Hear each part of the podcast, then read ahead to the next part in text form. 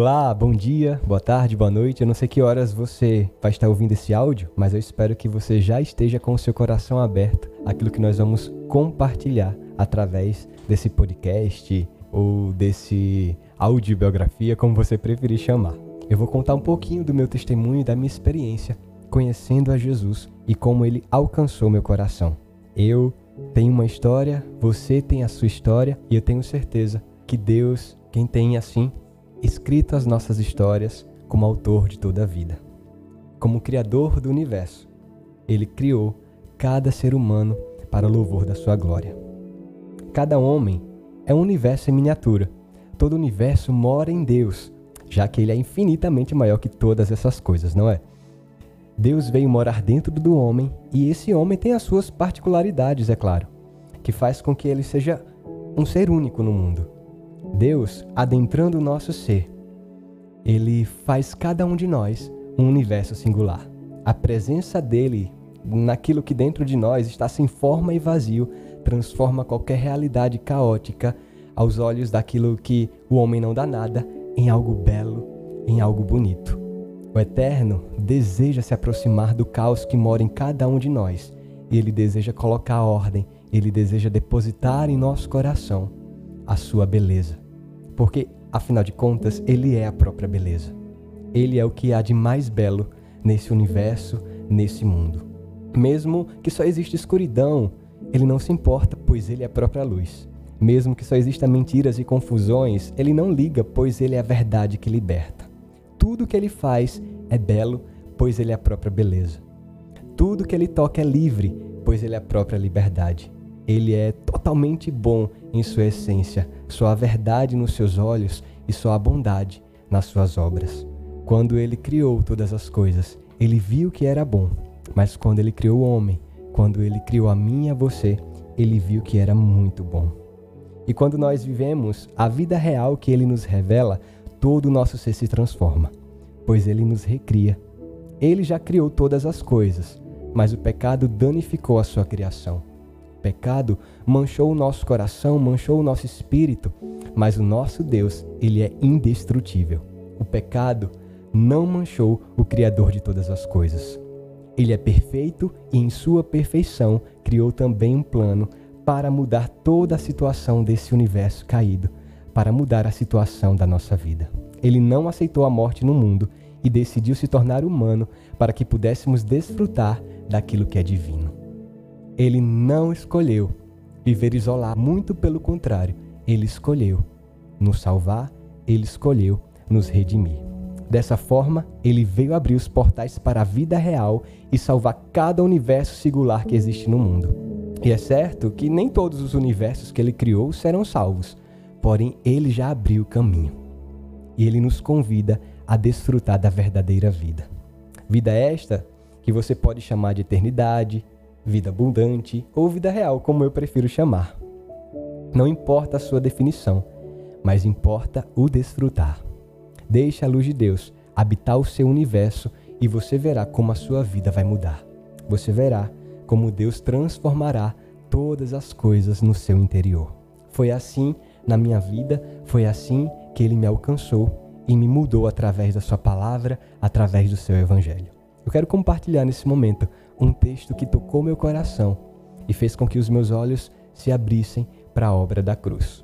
Esse texto se encontra em Mateus capítulo 27, a partir do versículo 45, e diz assim: Desde a hora sexta até a hora nona, houve trevas sobre toda a terra.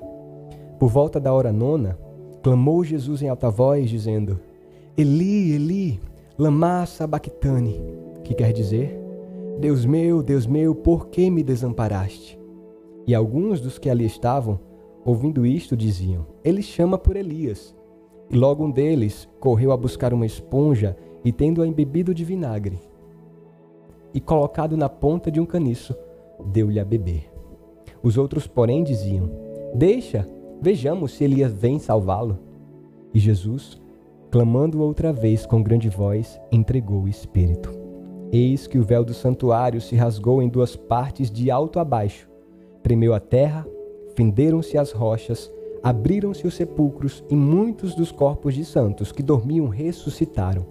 e saindo dos sepulcros, depois da ressurreição de Jesus, entraram na Cidade Santa e apareceram a muitos.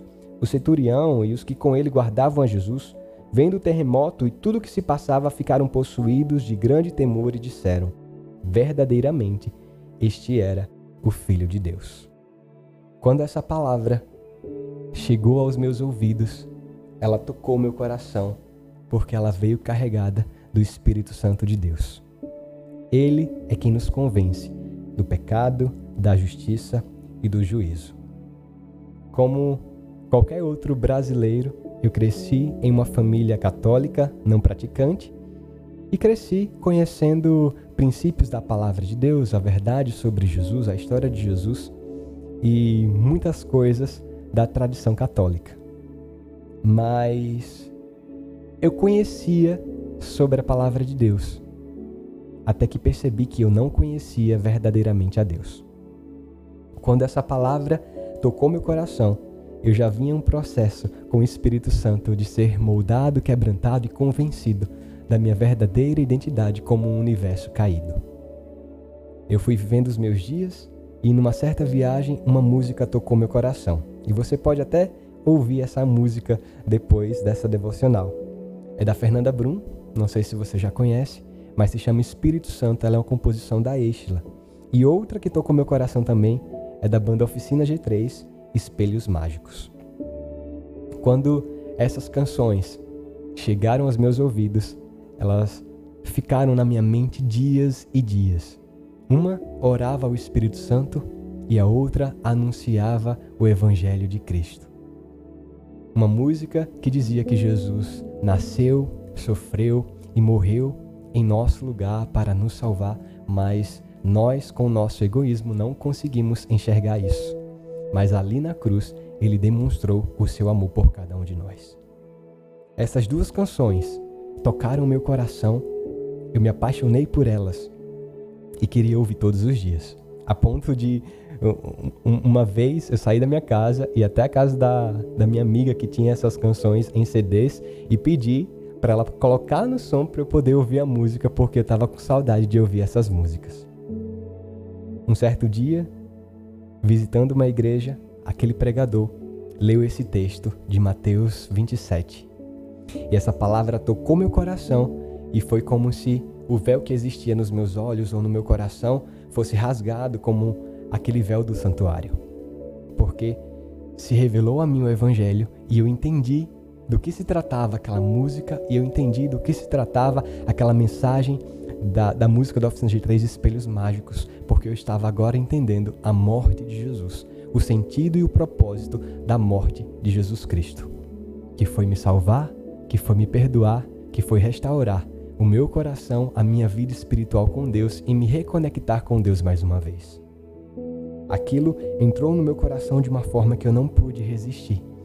Eu quis conhecer mais a Jesus.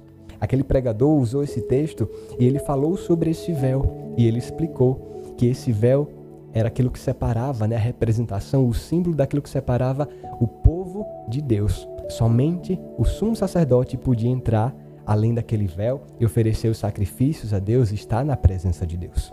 O povo não tinha essa liberdade. Mas, uma vez que Jesus morreu naquela cruz e entregou o Espírito, a palavra diz que esse véu foi rasgado, simbolizando assim agora a liberdade da presença de Deus em tocar a sua criação, em tocar o ser humano, em tocar o universo e poder recriar todas as coisas pelo poder do sangue de Jesus. Esse sangue alcançou meu coração ele alcança o seu coração também, uma vez que você confessa Jesus como seu único e suficiente Salvador.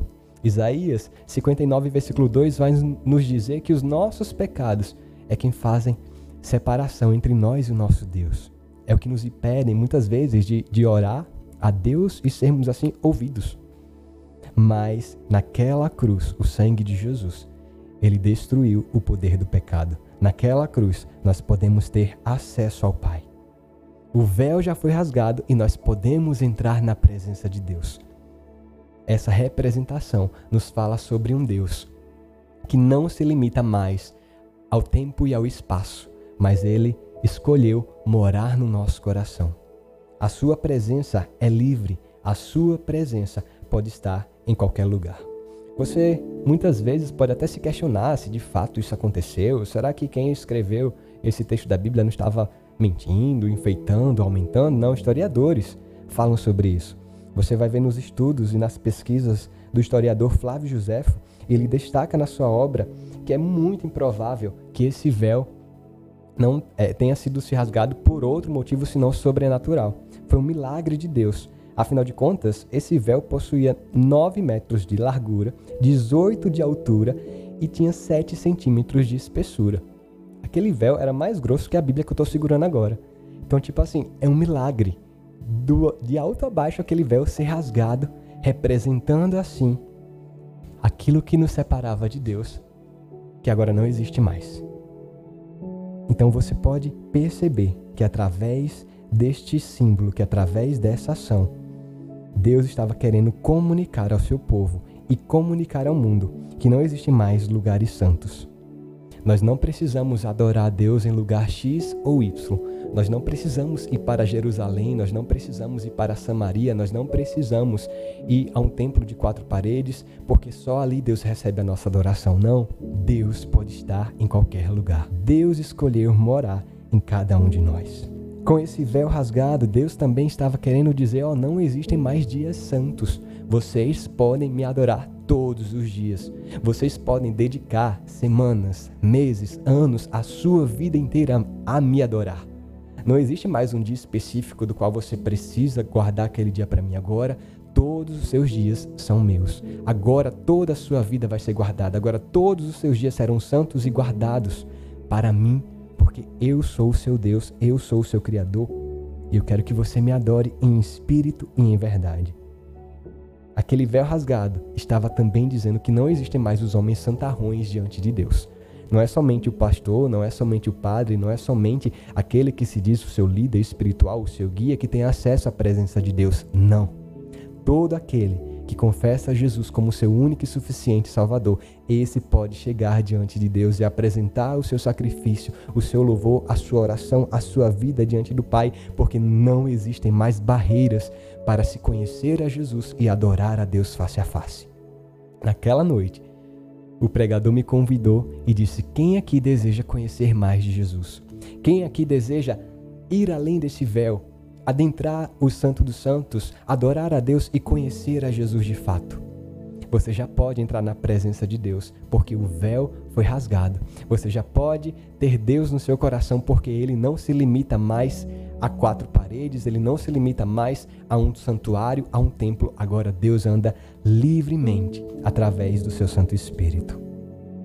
Através do sangue de Jesus, nós temos acesso ao Pai, porque ele veio nos revelar ao Pai. Mas preste atenção. Você já entendeu que aquele véu era uma representação daquilo que separava o povo de Deus e somente o sumo sacerdote podia entrar na presença de Deus. Só que uma coisa interessante da cultura de Israel é que depois desse véu, além desse véu, existia a Arca da Aliança. E a Arca da Aliança representava a presença de Deus no meio do povo. A Arca da Aliança representava aquilo que eles tinham de mais precioso, aquilo que eles tinham de mais sagrado. Só que quando o véu se rasgou, Deus estava mostrando ao seu povo, Deus estava mostrando à humanidade que não precisava mais uma adoração exclusiva naquele templo por aquele sumo sacerdote, porque a representação da presença de Deus não estava ali. A arca da aliança já havia se perdido há muito tempo. A arca da aliança estava perdida porque o povo de Israel, em suas guerras, em suas batalhas, se deixou se perder da presença de Deus. E aqueles cultos, aquelas adorações, aqueles sacrifícios poderiam até não estar sendo oferecidos de fato a Deus ou não estar sendo aceito por Deus porque eles cumpriam seus rituais, mas talvez o coração estavam bem distante de Deus. No seu interior, eles viviam como sepulcros caiados. E aquele véu se rasgou e revelou que a representação, que a presença de Deus não estava naquele templo, não estava no santuário. Sabe por quê? Porque a presença de Deus estava caminhando entre eles. A presença de Deus nasceu em um homem. A presença de Deus comeu, bebeu, dançou, a presença de Deus sofreu, chorou, sentiu calor, sentiu frio, a presença de Deus pregava no meio do povo, a presença de Deus andava com os simples, com os humildes, a presença de Deus confrontava aqueles que viviam somente uma religião vazia, distantes do amor. A presença de Deus estava livre, caminhando entre eles. Mesmo sendo tão bela, foi rejeitada pelos homens. A presença de Deus, mesmo tocando os seres humanos, os seres humanos não reconheceram ao seu toque, mas crucificaram a presença de Deus. Machucaram a presença de Deus, até que essa presença, por um dia, todo mundo achava que havia se esvaído e que não existia mais esperança para o povo, porque aqueles que eles consideravam como Messias Salvador estava agora pendurado numa cruz. Mas ao terceiro dia, aquela presença mostrou seu verdadeiro poder, invadiu a terra e ressuscitou a Jesus. O Espírito Santo demonstrou o milagre da ressurreição e o Espírito Santo é quem ressuscita as nossas vidas para vivermos uma vida diante do Pai. A presença de Deus estava em Jesus e Jesus caminhava no meio do seu povo. E hoje a presença de Deus é manifestada através do Espírito Santo que mora dentro de nós. Morando dentro de nós, ele vem habitar o lugar mais íntimo do nosso coração.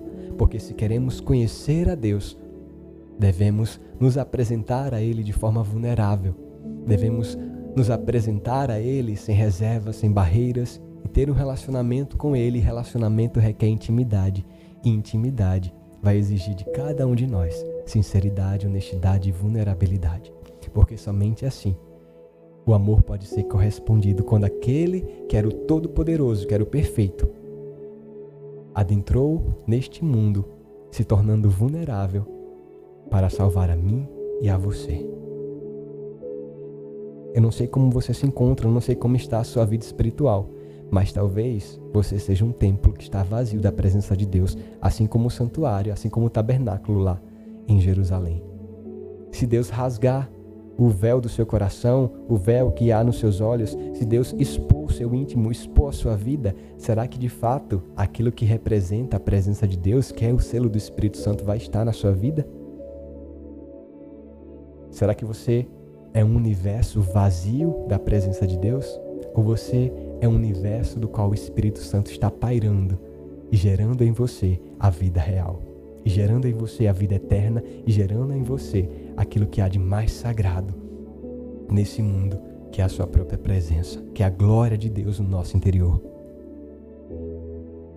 Quando nós conhecemos a Jesus, nós nos tornamos seus filhos e agora nós passamos a ser habitação dele. Ele vem morar dentro de nós.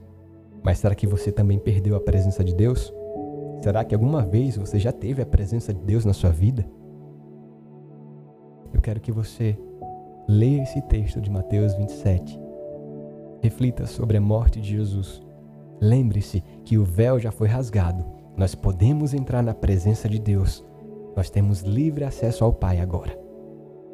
Mas, se você já conhece a Deus, se você já conhece a Jesus, se ele rasgar o seu véu, se ele expor o seu santuário, o seu interior, será que quem está ao seu redor vai ver a presença de Deus na sua vida ou vai, ou vai ver um coração vazio? Que você possa guardar essa palavra no seu coração e refletir sobre os seus dias e refletir sobre a sua vida com Deus. Deus muito abençoe você. Espero que essa palavra possa ter edificado a sua fé de alguma forma e que Deus tenha falado ao seu coração. Guarde dentro de você cada uma dessas palavras, porque não são minhas, mas é a verdade que liberta, é a verdade que transforma, porque o Evangelho de Deus é o poder que nos refaz, é o poder de Deus que nos recria, é o poder para a transformação do nosso interior. Que Deus abençoe muito a sua vida e muito obrigado pela sua atenção. Eu me chamo Jedson Carlos, você pode me encontrar nas redes sociais se quiser, se não quiser, tudo bem também. Mas eu falei, falei, esqueci de me apresentar, porque eu não sou o mais importante. O mais importante é a mensagem que eu carrego e o meu desejo é que essa mensagem alcance o seu coração. Até mais ver, tá bom? Deus abençoe.